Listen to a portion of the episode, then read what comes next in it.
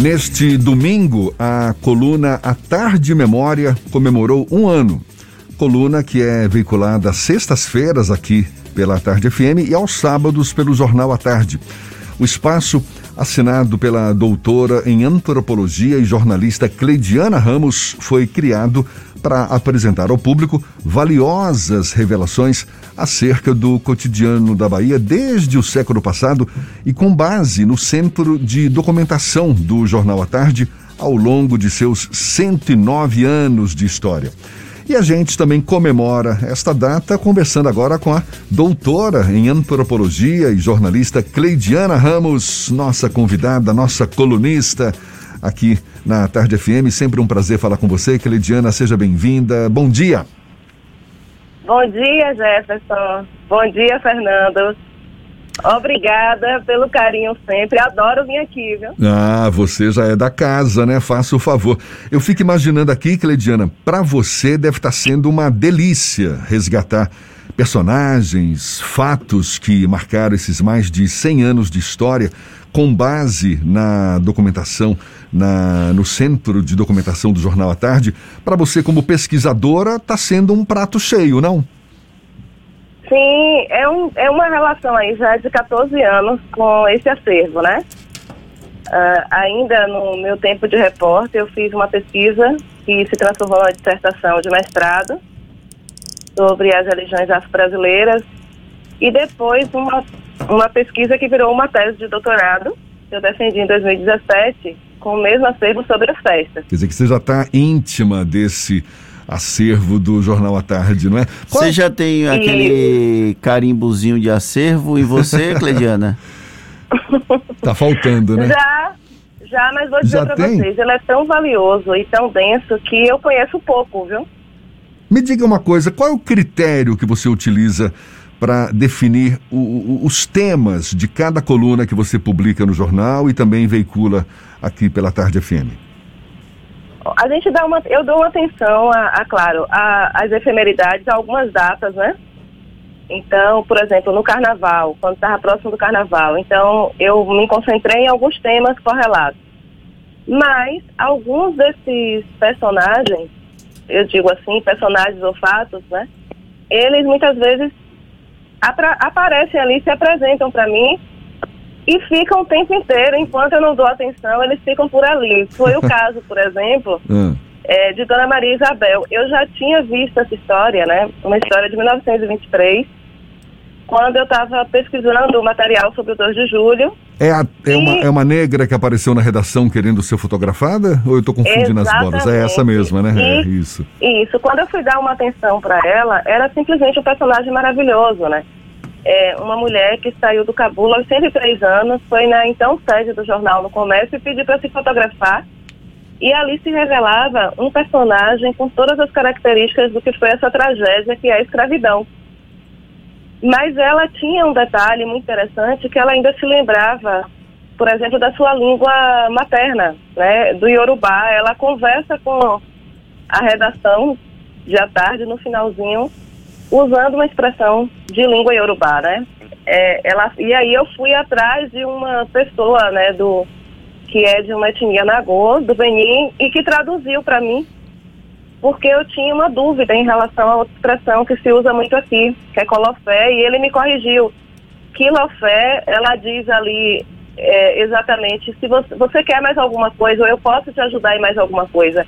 E era exatamente esse o contexto da reportagem. Então, assim, tem sido coisas fantásticas, fatos, né, que aparecem, se revelam, né, e isso muitas vezes acontece quando eu estou pesquisando em outras situações. Eu vou fazendo meio que um acervo para depois revisitar. É uma reserva, desculpem, para depois revisitar. Ou seja, nesse um ano de A Tarde Memória sendo publicado, nesse formato, você tem histórias para muito mais tempo. Sim, Fernando, não se esgotam, né? E isso que é fascinante, porque nós que estamos no jornalismo, né? Muitas vezes a gente não se dá conta, mas nós construímos uma memória, né, que é essa memória do micro cotidiano. Né? E essa memória, ela tanto contribui, esse micro cotidiano, ele tanto vai contribuir para os grandes fatos, que a gente vai se lembrar, os macro, né? mas ela também tem isso que a professora Cremilda Medina, a teórica do jornalismo, ela chama de o anônimo que vai aparecer uma vez na vida. E às vezes é esse anônimo que revela algumas das questões muito interessantes, dialogando sempre com esse macro. Então é isso que é fascinante, né? É uma fonte inesgotável. O, desse processo, Cleidiana, o que foi mais difícil selecionar e o que foi mais trabalhoso de você encontrar os elementos para construir toda a história? Porque às vezes não é só um episódio em si, você tem que buscar outros pontos para poder construir algo que seja palatável para quem está lendo e para quem está ouvindo. Qual foi o maior desafio nesse processo? Olha, todos têm sido muito grandes, principalmente esses que têm, é, que têm essas coisas mais desconhecidas. Por exemplo, é, uma, eu encontrei uma, uma colunazinha, um registro pequeno, em 1912, falando de um Antônio Jacu, que era um novo conselheiro e tinha sido preso. Né? E eu, eu consultei alguns especialistas de, que trabalham com com esses movimentos, né, os chamados movimentos messiânicos, né, ou os movimentos de, de curandeiros.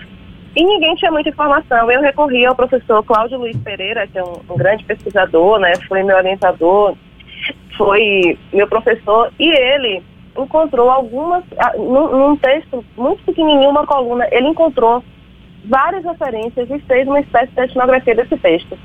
Tanto que eu tive que é, digamos assim, adiar um pouco, foi para outro tema, que era mais fácil, para que a gente pudesse contar essa história de Antônio Jacu. E nisso a gente foi descobrindo coisas fantásticas. Então depende muito. Às vezes um fato muito conhecido, ele se apresenta ali naquele momento para mim como muito fácil, não é.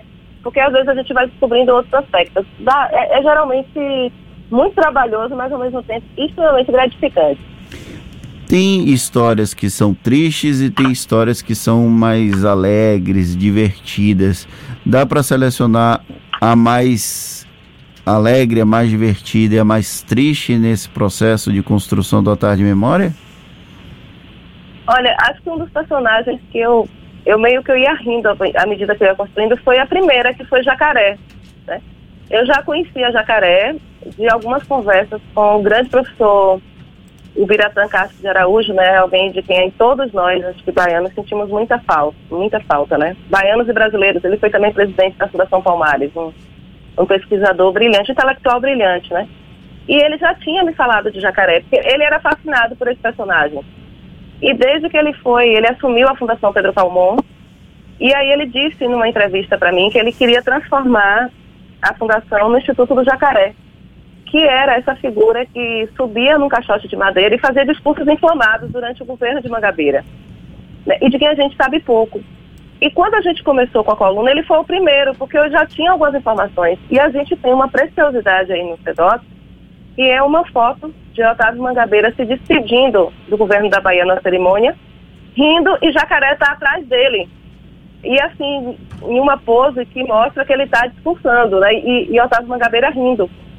Então isso de alguma forma trazia muito, né, de, de várias coisas, da sátira, que foi uma marca do jornalismo baiano durante algum tempo. Né? E aí eu ri muito me lembrando das poucas coisas de Jacaré, mas é um personagem muito forte. E Jacaré tem aparecido em outras questões por aí, né? Na festa de São Nicodemos eu ainda não tenho muita certeza, mas ele era um personagem muito marcante daquela Bahia dos anos 40, 50. Então eu ri muito. Tem história Os esse dramas Jacaré, são né? muitos, né? A gente está conversando aqui Eu com a. Cleidiana Ramos, que é doutora em antropologia, jornalista, e está à frente dessa coluna A Tarde Memória, que comemorou um ano agora, neste domingo. Coluna veiculada aos sábados pelo Jornal à Tarde e às sextas-feiras aqui pela Tarde FM. Cleidiana, fala um pouco do SEDOC, o SEDOC que tem sido a sua fonte de pesquisa, inclusive você que já tem história com o SEDOC, não tem muito tempo a gente conversou aqui também com o jornalista Valber Carvalho, que utilizou muito o SEDOC para construir o livro que ele lançou não tem muito tempo sobre a vida de Irmã Dulce. Ou seja, é um acervo que tem uma história muito rica ali, preservada, toda digitalizada. Como é que como é que funciona esse SEDOC? Fala um pouquinho para gente, você que tem já uma relação de muito tempo com esse acervo de documentos do Jornal à Tarde, Cleidiana. Bom, o SEDOC ele, come, ele começou a ser organizado em 78, né, pela historiadora é, Indaiá Magalhães. Em 2007 começou um processo de requalificação dele, né, coordenado pelo jornalista Maurício Vilela.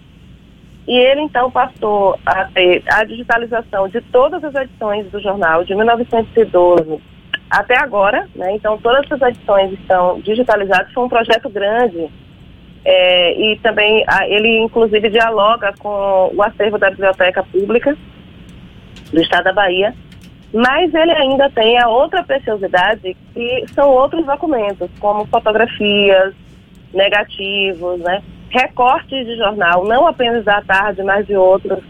Mas também você encontra telegramas, cartas.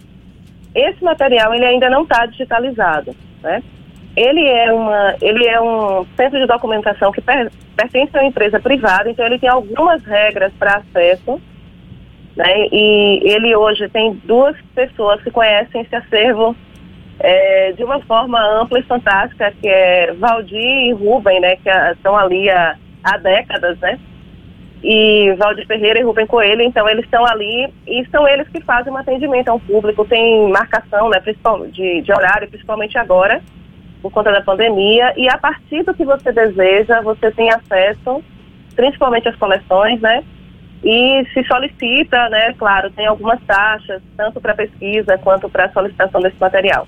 Mas eu posso dizer para vocês que é algo fascinante, né? O difícil no SEDOC é você conseguir sair dali, porque ele é um labirinto que vai te levando, parece um labirinto mesmo, de uma coisa que vai te levando a outra, mas é algo extremamente rico e não custa lembrar, né, que a tarde é o jornal mais antigo em circulação diária na Bahia, então 109 anos não é pouca coisa para uma mídia né, comercial e ele está entre os 20 do Brasil que conseguiram passar da marca de 100 anos. Então, imagine a memória de um jornal diário, né, com essa história que a tarde tem. Eu não e quero. Realmente é um jornal de toda a Bahia. Eu não quero estragar a surpresa, mas você sabe como que jornalista é, né? Fica inquieto aqui. Você já tem o tema da próxima coluna?